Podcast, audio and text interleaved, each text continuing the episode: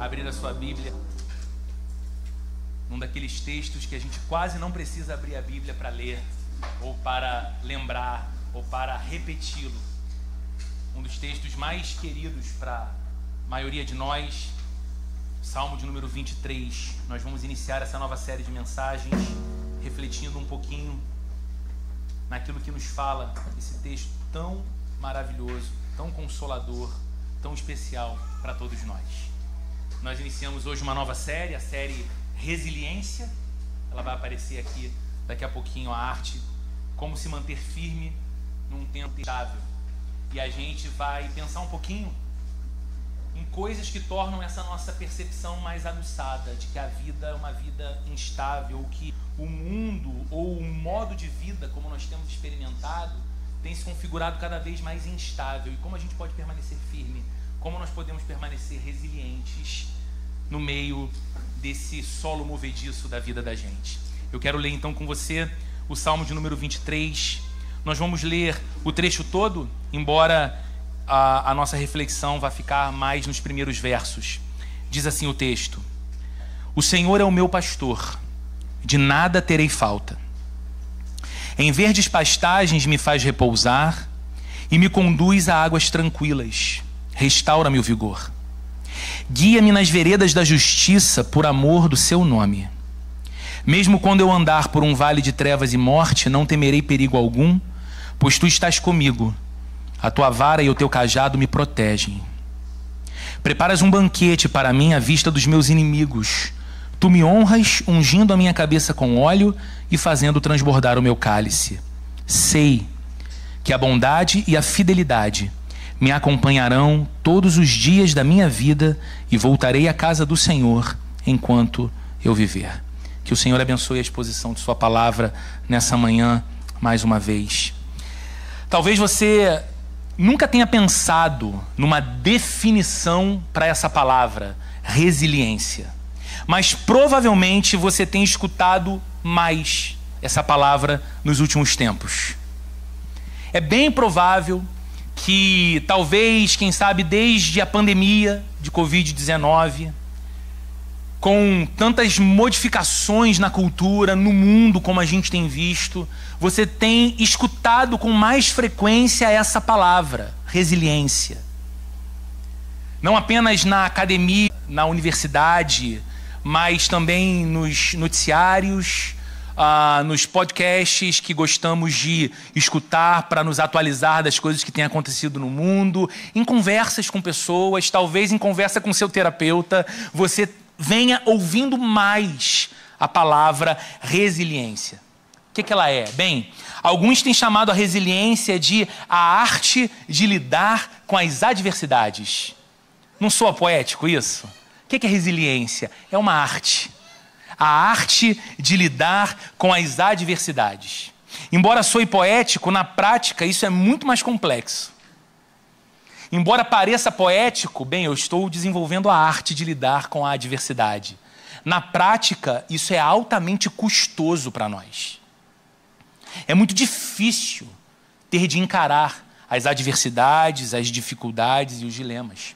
Em um mundo tão instável como o que nós vivemos atualmente, é fato que todos nós precisamos desenvolver a capacidade de enfrentar desafios, ou então a gente sucumbe.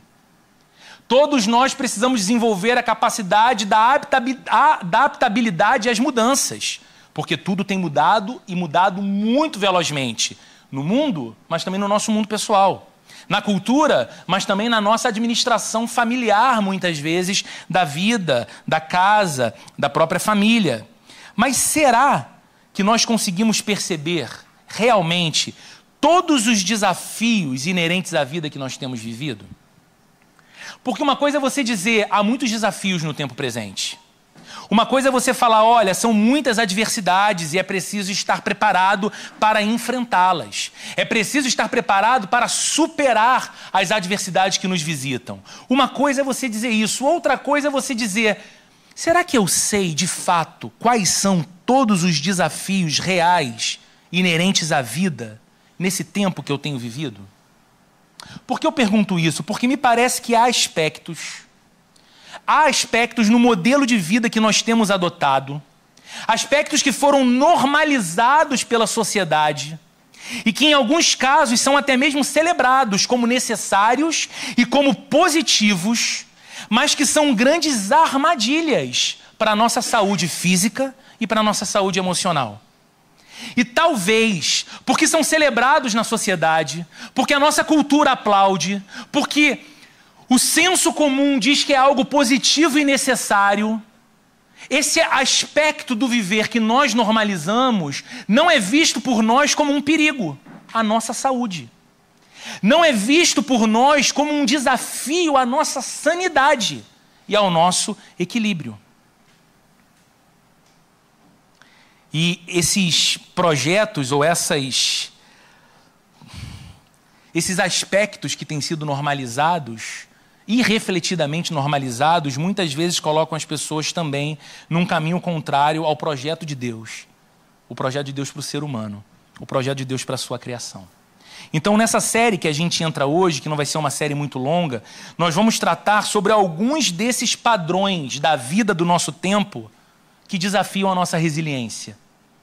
Alguns desses padrões que muitas vezes você e eu temos também normalizado, aplaudido ou até assumido como sendo nossos, e que são justamente os sabotadores do nosso equilíbrio. Tem sido aquilo que puxa o nosso tapete na vida. Nós vamos pensar juntos nessa série, à luz da Bíblia, a respeito de temas como ansiedade, esgotamento, tão comumente chamado hoje de burnout, acometendo pessoas cada vez mais jovens, parando a vida de pessoas cada vez mais jovens.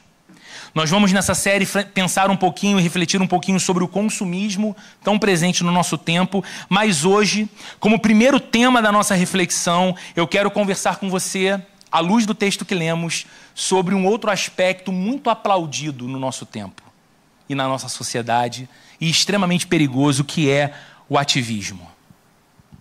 O ativismo é parte tão presente do nosso cotidiano que muitos de você considere apenas como sendo a atenção necessária que nós damos às muitas atividades diárias. Olha, eu tenho muitas coisas para fazer todos os dias. Eu tenho muitos compromissos, eu tenho muitas tarefas, a minha vida é uma vida muito ocupada. Então, Roberto, o que você está chamando de ativismo, para mim é apenas a atenção que eu dou para essas múltiplas tarefas que exigem de mim todos os dias e exigem tudo de mim. E a gente normaliza o ativismo. Não é verdade? Afinal de contas, estamos todos sempre ocupados. Não é? Dificilmente alguém liga para alguém hoje em dia. Né? Passou essa fase. Né? Hoje em dia você manda uma mensagem perguntando se pode ligar. Não é? A pessoa primeiro lê a mensagem. E aí, se ela disser, claro, me liga, aí você fala com ela se for muito importante, mas na verdade você muitas vezes vai mandar uma mensagem de áudio que você acha mais prático e mais rápido. Mas perceba como, como, como estão as nossas conexões agora. Nós vamos fazer contato com alguém, mas antes perguntamos assim: você está muito ocupado agora? Ou então introduzimos uma mensagem dizendo o seguinte: me desculpa te incomodar. Porque nós partimos da premissa de que todos nós somos e estamos muito ocupados. Quantas vezes você disse somente nessa semana passada a seguinte frase: Eu não tenho tempo. Quantas vezes você disse para você mesmo, talvez algo que você gostaria de fazer, um projeto que você gostaria de se envolver, uma tarefa que você gostaria de realizar, mas você disse para você mesmo: olha, querer eu até quero, mas eu não tenho tempo. Não consigo. 24 horas de um dia ainda é pouco para tudo que eu tenho que fazer. Quando foi a última vez que você teve a sensação de que tinha o controle da sua própria agenda? Qual foi a última vez que você falou assim: não, minha, da minha agenda cuido eu. da organização do meu tempo, da distribuição dos meus horários ao longo de um dia, cuido eu. Há quanto tempo é a sua agenda que carrega você? Há quanto tempo é o acúmulo de tarefas, compromissos, responsabilidades, demandas que definem o teu dia, o teu humor, o que você come, a hora que você come, com quem você encontra, quantas vezes você vê seu filho, quantas vezes você conversa com a sua filha, quanto tempo você consegue ter de fato de qualidade ao lado do seu cônjuge? A vida da gente é corrida. A vida da gente é extremamente acelerada. E num contexto de uma cidade grande como o Rio de Janeiro, estar sempre com pressa é considerado normal. A gente está sempre com pressa. Eu e o João, a gente se fala bastante ao, ao longo das semanas, ao longo dos dias da semana, e aí a gente tem uma brincadeira entre nós, porque às vezes nós estamos no trânsito. Não imitam essa conduta, porque ela não é positiva mas a gente aproveita a conexão do celular com Bluetooth no carro e a gente grava mensagens de áudio que não são pequenas. E aí a gente já conversa dizendo assim: vai mais um podcast da sua semana. E aí são áudios de 5, 6, 7 minutos. Eles vão crescendo, porque é o João se deslocando do recreio para São Gonçalo para trabalhar, por exemplo. Ou então para qualquer outro lugar mais perto, que a distância está ficando difícil também. E a gente vai então falando, tentando otimizar o tempo, colocar os assuntos em dia através dessa forma. Por quê? Porque estar com pressa é considerado normal. Nós corremos de um lado para o outro.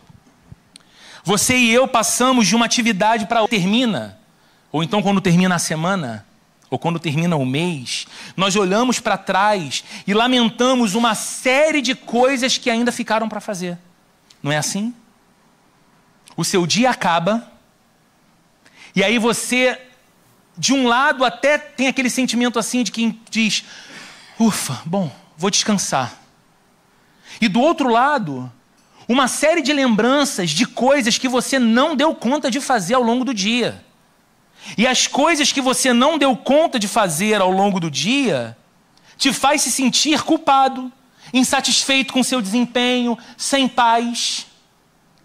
E aí você pensa, prometi que ia brincar com o filho hoje.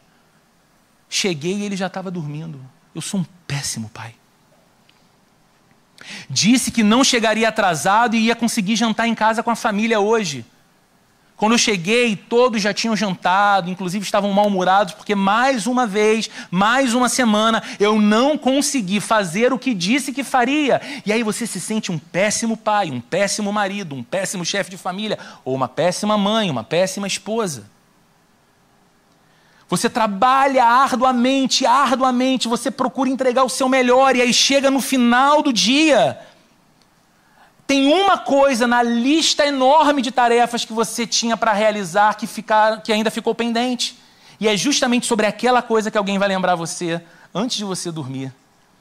E você vai dormir se sentindo mal e culpado, dizendo: Eu sou um péssimo gestor da minha própria vida e da minha própria agenda. Numa sociedade tão competitiva, esse sentimento é ruim para nós porque parece que a gente está ficando para trás. Nós não estamos dando conta das atividades que estamos assumindo. Então, talvez não sejamos competentes para todas as atividades que estamos assumindo. Numa cultura que aprendeu a ter fetiche pelo estresse, nós chegamos a sentir vergonha do descanso. Você conhece gente assim? Você conhece gente que tem vergonha de dizer que no sábado comete o crime de acordar às nove da manhã? Não pode falar. Porque o descanso ele é uma, um caminho contrário ao que a nossa sociedade celebra. O fetiche está no estresse. O legal, como um querido amigo da nossa igreja me disse certa vez, está em você estar hospitalizado, mas entrando numa reunião online com seus pares para todo mundo ver que, mesmo no hospital, mesmo talvez perdendo a sua vida, você está ali pela empresa, você está ali pelo business, você está ali pela tua posição, você está ali marcando presença naquela reunião. E aí, queridos, a gente precisa lembrar do óbvio. Porque se a gente não pensar no óbvio, a vida vai se encarregar de nos lembrar do óbvio. Nós não somos máquinas. Nós não somos máquinas. Você tem uma alma. E você não consegue dar conta de todas as coisas como se tudo dependesse exclusivamente. Você não consegue ser esse Messias Salvador do mundo que consegue sustentar. Difícil. Se era mais leve. Agora, qualquer coisa para você, a tua irritabilidade vai lá em cima. É como um botafoguense assistindo os últimos jogos do Botafogo. Que eu estou falando. Impaciência. Você tem se sentido assim? Esgotamento emocional. A semana começa. É 11 e 15 da manhã. Você diz assim, nós lemos, e é, tão conhecido de nós nessa manhã, nessa manhã. O Salmo 23, tão conhecido e tão amado pelos cristãos de todo o mundo, nos oferece um caminho. Um caminho para resistir ao ativismo. Nos oferece uma maneira eficaz através da qual nós podemos resistir a ele, manter-nos resilientes. E eu sei, dificilmente amanhã as pressões vão ser menores. Amanhã é segunda-feira. As pressões de toda segunda-feira estarão lá de volta. Muito dificilmente amanhã não estará lá a sua porta batendo a tirania da urgência, dizendo que tudo é para ontem, dizendo que você está atrasado, dizendo que você precisa se envolver, você precisa responder, você precisa fazer. E você entrar de novo nessa hora de emoção que é a vida, mas refletindo e aplicando as três verdades que eu quero trabalhar com você nesse texto aqui nessa manhã, ou você pode chamá-las de três promessas Três promessas que nós identificamos nos primeiros versículos do Salmo 23. Nós poderemos ter uma atitude transformada diante das perigosas tentações do ativismo. Eu quero ser prático e eu quero ser breve nesses minutos que eu tenho pela frente. Três promessas desse texto para a sua vida e para a minha vida, que nos ajudam a resistir e não sucumbir ao ativismo e aos seus efeitos tão ruins na nossa vida, na nossa, na nossa emoção e na nossa casa. Primeira verdade ou promessa desse texto: Deus cuidará de você. É simples, né?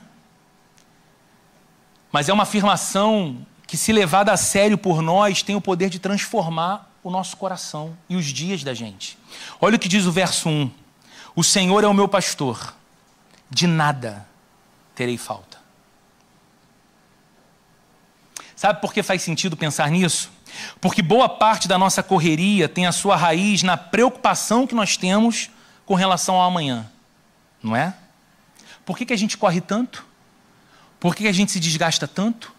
Por que, que a gente trabalha tanto? Por que, que a gente aceita tanta reunião? Por que, que a gente entra em tanto negócio? Por que, que a gente vislumbra tantas novas oportunidades? Por que, que a gente acredita que estar com aquela pessoa é um network importante que em algum momento ali na frente vai nos trazer algum benefício? Porque nós estamos de modo angustiante, preocupados demais com relação ao amanhã.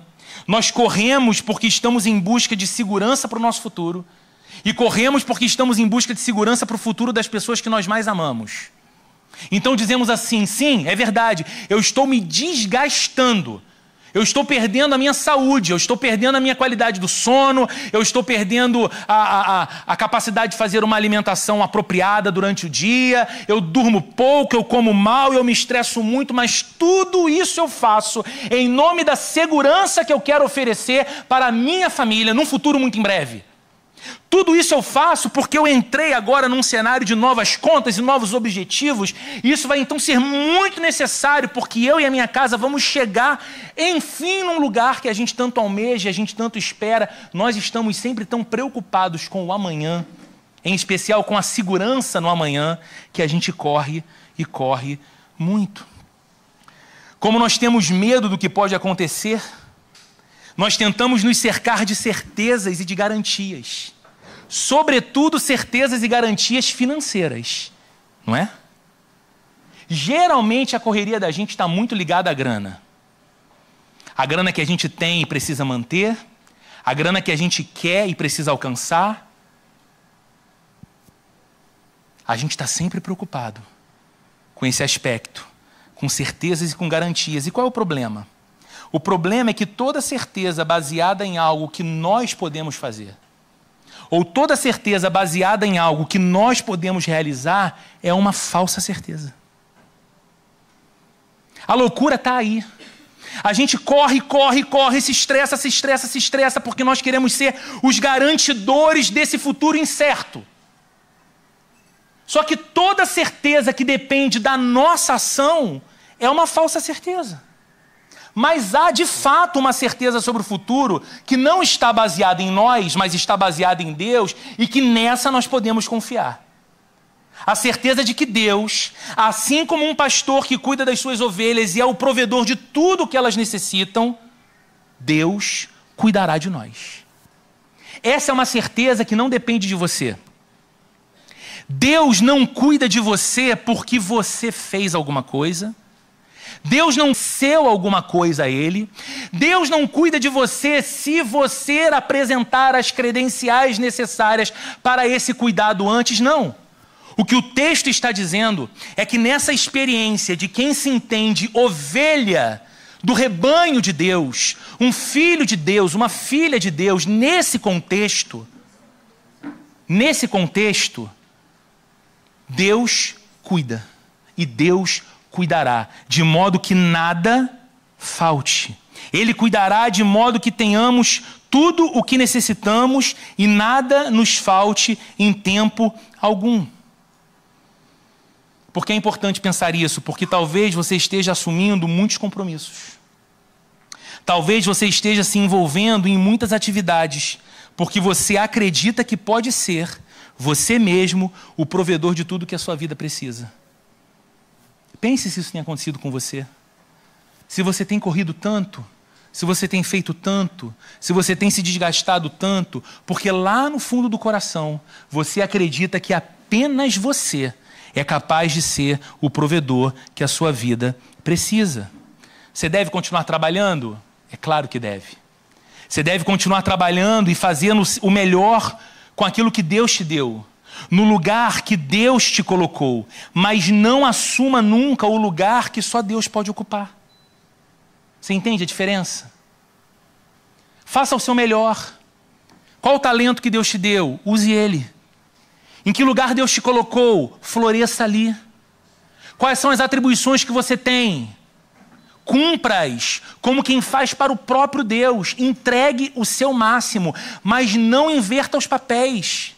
Não pense que é pelo fazer destas coisas que você vai garantir um futuro que não depende de você, mas depende de Deus. Antes, pelo contrário, pregue ao seu coração diante das falsas promessas do ativismo: Deus cuidará de mim. Sabe como a gente põe um freio no ativismo no nosso coração? Pregando essa frase para nossa alma: Deus vai cuidar de mim. Deus prometeu cuidar de mim. Talvez eu esteja aqui ansioso, me desgastando, preocupado demais com a semana que vem, com o mês que vem, com o ano que vem, com a faculdade dos filhos que agora tem 3 e 4 anos de idade. E isso já me angustia agora e eu não sei nem se eu estarei para celebrar o aniversário de 5 anos deles. Essa é a loucura da nossa vida que Tiago, quando escreve em sua carta, vai dizer: vocês são planejadores muito soberbos, mas insanos, porque vocês ficam dizendo amanhã ou depois viajaremos para este ou para aquele lugar, trabalharemos tanto tempo e ganharemos dinheiro. E aí Tiago vai dizer: vocês nem sabem o que vai lhes acontecer amanhã, o que é a vida de vocês. Vocês são como uma neblina, num instante vocês aparecem e depois somem, antes de serem tão envaidecidos assim, autossuficientes, vocês deveriam dizer: se Deus quiser, viveremos e faremos isso ou aquilo. Percebe a diferença? Então é pregar para o seu coração o cuidado de Deus, a certeza do cuidado de Deus. Segunda verdade ou segunda promessa desse texto para nós. A primeira, Deus cuidará. A segunda, Deus te dará descanso. Olha, em verdes pastagens me faz repousar e me conduz a águas tranquilas. Restaura-me o vigor.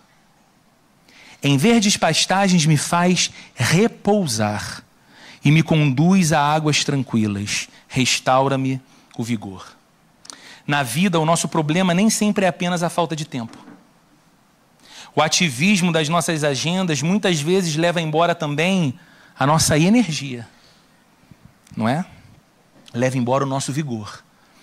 A gente fica exaurido de segunda a sábado. E aí, quando chega no domingo, você tem vontade de quê? Você tem força para quê? Você tem energia para quê? E o pior, às vezes a gente tenta compensar todas as nossas faltas da semana, todas as coisas que ficaram para trás da semana, talvez com a família, talvez com a gente mesmo, talvez com um projeto de estudo, no domingo. E aí chega no final do domingo, a gente está mais culpado do que aliviado ainda. É uma sensação terrível, todo esse ativismo drena a nossa energia, toda essa correria esgota a gente e muitas vezes não, não nos deixa dormir direito. Não tem barulho na televisão, não tem ninguém falando perto de você, mas a tua alma dentro é uma bateria chacoalhando os pensamentos, as preocupações, a agenda, as responsabilidades. Nos sentimos sempre tensos com o próximo compromisso, sempre preocupados com a próxima fatura, sempre agitados para a próxima reunião. Isso esgota. Mas veja que promessa maravilhosa nós encontramos na Bíblia, gente. Se somos ovelhas do rebanho de Deus, se você é uma ovelha do rebanho de Deus, se Deus para você é mais do que um ser todo-poderoso, porém distante, mas se Deus para você é aquele que foi revelado por Jesus Cristo, é aquele que nós aprendemos a, chamar de Pai, olhando para Jesus. Se Deus é o seu Deus, se Cristo é o seu Senhor, se somos ovelhas do rebanho de Deus, nós seremos guiados pelo pastor da nossa alma ao lugar de descanso e de restauração do vigor. Gente, isso aqui não é um pensamento positivo, isso é uma promessa. Deus está garantindo que Ele mesmo nos guia para um lugar de descanso e de restauração das nossas forças, quando elas são esgotadas. Esse lugar não tem uma localização geográfica. Esse lugar não é um destino turístico, embora isso seja bom e legítimo, se você consegue. Né? Vou fazer uma viagem, vou para um lugar que eu curto, vou ter contato com coisas que eu gosto. Se é do mar, você vai para uma região de praia. Se é da serra, você vai para a serra. Se é da neve, você vai para a neve. Se é com o Mickey, você vai para Orlando. Você vai fazer o que você pode fazer, isso é legítimo, isso faz bem, faz bem demais. Mas não é isso, ou, é, ou apenas dessa forma, que Deus nos restaura o vigor e nos leva ao descanso. Essa, esse lugar de descanso é a manifestação da atividade do próprio Deus em nossas vidas, nos refazendo, nos permitindo descansar nele. E sabe, queridos, muitas vezes o ativismo nos rouba essa percepção bendita. Muitas vezes essa nossa correria insana rouba da gente essa percepção especial de que pertencemos ao Senhor. Podemos esperar pelo Senhor. Podemos esperar pelo alívio e pelo refrigério do Senhor que se estamos cansados, se estamos esgotados, se estamos exauridos, se estamos vendo o nosso ânimo e o nosso vigor indo embora para além da nossa vontade, nós temos um Deus que é por nós e nós podemos contar que Ele refaz a nossa força, Ele restaura o nosso vigor, Ele sabe quando a nossa alma e o nosso corpo precisam de restauração e Ele está diretamente comprometido em nos conceder esse renovo. Ele está comprometido em fazer isso. Então, se você se sente assim cansado, cansada, sem vigor, exaurido pelos muitos compromissos, sentindo o peso do mundo inteiro nas suas costas, ordene hoje a sua alma para que ela olhe novamente para Deus e espere no Senhor com expectativas. Você lembra daquele texto lindo que se encontra em Isaías, capítulo 40, verso 31. Ele vai ser projetado aqui. Olha que promessa bonita, diz a Bíblia. Mas aqueles que esperam no Senhor, mas aqueles que esperam no Senhor, renovam as suas forças. Voam alto como águias, correm e não ficam exaustos, andam e não se cansam. Como esse texto começa? Esse texto começa dizendo que os jovens, de exaustos, caem. Os moços perdem o vigor. Que aquilo que parece uma obviedade da vida de quem, de quem tem jovialidade e força física aguenta o tranco, a prática muitas vezes mostra ser o contrário. Gente cada vez mais jovem e cada vez mais saudável, adoecendo emocionalmente, adoecendo fisicamente, por conta de uma vida que pede muito mais do que elas são capazes de dar. Mas olha o contraste que a Bíblia apresenta: mais aqueles que esperam no Senhor renovam as suas forças. O que o salmista do Salmo 23 está dizendo? O Senhor é aquele que me guia para um lugar de descanso, para as águas tranquilas. Ele me restaura o vigor. A vida me esgota. As pressões tiram de mim o ânimo, tiram de mim a energia, mas o meu Deus restaura o meu vigor. Então, antes de ficar esperando da próxima conquista que o ativismo tenta me convencer a alcançar, eu devo olhar para o Senhor e esperar dele o refazer das forças, o, re, o refazer do vigor da minha alma. Deus te dará descanso. Deus te dará descanso. E essa não é uma promessa para quando você chegar na aposentadoria. Essa não é uma promessa para quando você alcançar a quantia monetária que você acredita que vai poder trazer estabilidade para você e para sua casa. Não no meio dos seus dias, no meio das situações que você administra, no meio das surpresas que chegam à tua casa, quem vai te fazer descansar é Deus. Não acredite na falsa promessa do ativismo de que daqui a algum tempo, fazendo tanto e destruindo a sua sanidade agora, você estará bem lá na frente. Não acredite na falsa promessa do ativismo de que a sua filha de oito anos agora vai entender a sua ausência e que quando ela tiver 15 ou 16, ela vai estar emocionalmente suprida, mesmo tendo tido a presença do seu pai ou da sua mãe tão comprometida pelo trabalho, pela busca de dinheiro, pela, pela companhia dos outros. Não acredite nessa, nessa falsa promessa. A sua pequena menina, o seu rapazinho em casa só tem essa idade agora. Não é para depois. A sua esposa tem você agora, o seu marido tem você agora. E a gente está sempre adiando as coisas mais importantes da vida para colocar as urgências que nós mesmos criamos no lugar. Olha a Shopee lembrando aí. Você está ouvindo sobre descanso e a Shopee te lembra de alguma promoção com frete grátis. Terceira e última verdade que eu quero compartilhar com você nessa manhã, ou promessa desse texto. A primeira, então, Deus cuidará de você. A segunda, Deus te dará descanso. Espere nele.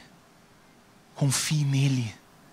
A terceira, Deus te dará direção. Olha o que diz o verso 3, a segunda parte. Guia-me nas veredas da justiça por amor do seu nome. Eu gosto muito da nova tradução na linguagem de hoje aqui nesse verso. A NTLH, ela diz assim: "E me guia por caminhos certos como ele mesmo prometeu". Bonito, não é? Ele me guia, o Deus que cuida de mim o Deus que me dá descanso, ele me guia por caminhos certos. Um dos desafios mais difíceis do nosso tempo é ter de lidar com um sentimento de desorientação. As pessoas cada vez mais instruídas, cada vez mais bem formadas intelectualmente, academicamente, se sentem cada vez mais desorientadas. Com tantas coisas para fazer, com tantas tarefas para cumprir, como estabelecer prioridades? Como? Quem aqui já leu, como eu alguns anos atrás li, um livro que foi muito importante para mim chamado A Tríade do Tempo, em que você tentava então ali aprender a administrar a sua agenda entre aquilo que era importante, urgente e circunstancial. E aí você poder dar nome, então, de que aquilo que é importante é de fato importante. Que se a minha vida for de fato administrando urgência em cima de urgência, eu não estou vivendo bem. Basta você pensar na imagem de uma emergência hospitalar. Vai para emergência quem está numa necessidade crítica. Quem está a perigo. E se a vida da gente é só apagar incêndio ou cuidar de urgência, tem uma coisa errada aí. Ou então aquilo que é circunstancial, a gente não tem planejamento nenhum, então o que chega no dia a gente vai administrar. O que chega na semana seguinte a gente vai administrar. As circunstâncias. Como definir o que merece a minha atenção agora e o que precisa esperar? E aqui novamente a Bíblia nos revela a beleza da vida ao lado de Deus. Porque muito mais do que apenas indicar o caminho certo, esse texto está nos garantindo que o próprio Deus nos guia pelo caminho que devemos seguir. Você entende a diferença? A Bíblia não está dizendo que Deus vai dizer para você assim, ó, toma esse caminho. Que você vai orar, que você vai para o culto e você vai sair do culto com uma estratégia muito clara, porque Deus disse para você: a partir de amanhã, segunda-feira, você vai fazer tal coisa como um coach de vida. Não. Deus ele vai junto. O texto está dizendo que ele conduz. É ele quem guia, é ele quem conduz, é ele que vai à frente do seu povo, é ele que vai à frente das suas ovelhas, liberando o caminho, indicando o caminho. Nós seguimos após ele. Por causa do seu grande amor e por causa da aliança que ele tem com seu povo, nós temos a garantia da sua direção guiando os nossos passos, as nossas decisões, nos dando livramentos e realizando o seu bom propósito em nossas vidas.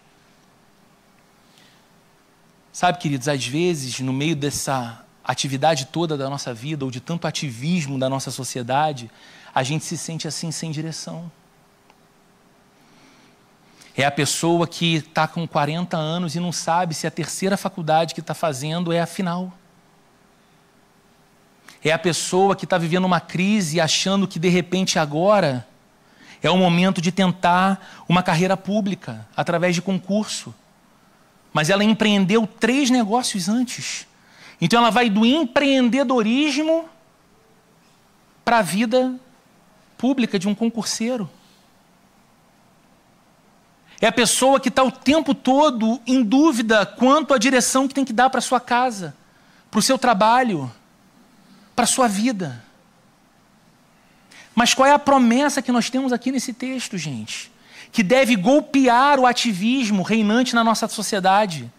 A promessa de que Deus, ao seu povo, sempre dará a direção. É Deus quem nos conduz, gente. É Deus quem nos guia. Nós não estamos entregues a nós mesmos. Então, como que a nossa alma respira? diante das pressões e como ela se torna resiliente diante da instabilidade de uma sociedade que parece nos dizer que nós precisamos de cada vez mais doses de ativismo. Crendo. Se é que temos uma experiência real com Deus, crendo que Deus cuidará de nós. Crendo que Deus nos dará descanso. E crendo que Deus nos dará direção. O ativismo presente na nossa vida revela muitas vezes a idolatria do nosso coração e a nossa falta de fé. Tudo aquilo que controla a vida da gente é, na verdade, aquilo que nós adoramos. E isso é idolatria. Tudo aquilo que controla a sua vida é o seu alvo de adoração. É a coisa pela qual você vive se você é controlado pelo trabalho, se você é controlado pelo dinheiro, se você é controlado pela sua projeção profissional, se você é controlado por qualquer coisa, é por aquilo que você vive e é aquilo que você adora. Então, muitas vezes, o nosso ativismo revela os nossos falsos deuses. Queremos estar na igreja no domingo. Quase estamos na igreja todo domingo. Achamos importante estar na igreja todo domingo, afinal de contas, Deus é muito necessário. Só que de segunda a sábado, na maioria do tempo, o seu Deus é o dinheiro. O seu Deus é a sua posição profissional. O seu Deus é o reconhecimento que você não vai descansar enquanto não ouvir os seus pares de trabalho. O seu Deus é a sua beleza. O seu Deus é o olhar admirado que as pessoas lançam para você na academia ou na rua. Para isso você vive. E isso revela o seu, o seu, a sua idolatria. O ativismo presente na nossa vida muitas vezes revela a nossa idolatria, mas também revela a nossa falta de fé. Que muitas vezes nós confiamos mais na nossa capacidade do que no amor e nas promessas de Deus. A gente sai de um domingo como esse e fala assim: ah, é muito bonito.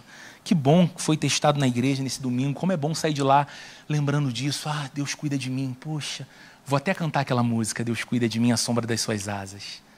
Ah, como é bom lembrar que Deus vai me dar descanso. Realmente tem sido muito desafiador. Esse ano acabando aí, olha, estou precisando de férias mesmo. Deus vai me dar descanso. Que bom. Que bom que Deus vai me dar direção. Só que amanhã, segunda-feira, você coloca tudo isso numa gavetinha chamada religião e vai fazer a sua agenda de vida confiando em você mesmo. Porque você desconfia do amor de Deus e duvida de suas promessas. Por isso o ativismo é algo que a gente deve combater. Por isso a gente deve olhar para esse modo naturalizado de vida que o nosso mundo tem pedido de nós, onde você tem que celebrar, não descansar, onde você tem que achar bacana dizer que antes dos 45 você já teve infarto. Você já foi parar em emergência com a sua pressão descontrolada, porque as demandas do trabalho estavam muito pesadas para você. Você precisa colocar um freio nesse discurso que diz que você precisa ainda aproveitar a saúde, o vigor e as oportunidades que estão à sua volta nesse momento para conquistar mais. Porque a hora de conquistar mais é agora, depois você só desfruta. É mentira. Você não vai desfrutar. Você não vai desfrutar. Ouça, ouça uma aula do professor Clóvis de Barros Filho, uma aula maravilhosa, está disponível no YouTube, em que ele fala sobre a felicidade adiada.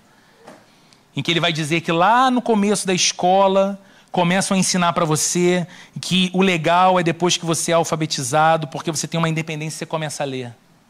E aí depois que você sabe ler, vão dizer para você, não, mas o legal não é agora, o legal é quando você passa do turno da tarde para o turno da manhã, e você estuda com os grandes, professora não é, mais, não é mais tia, você tem vários professores, você é grande, você é quase adolescente.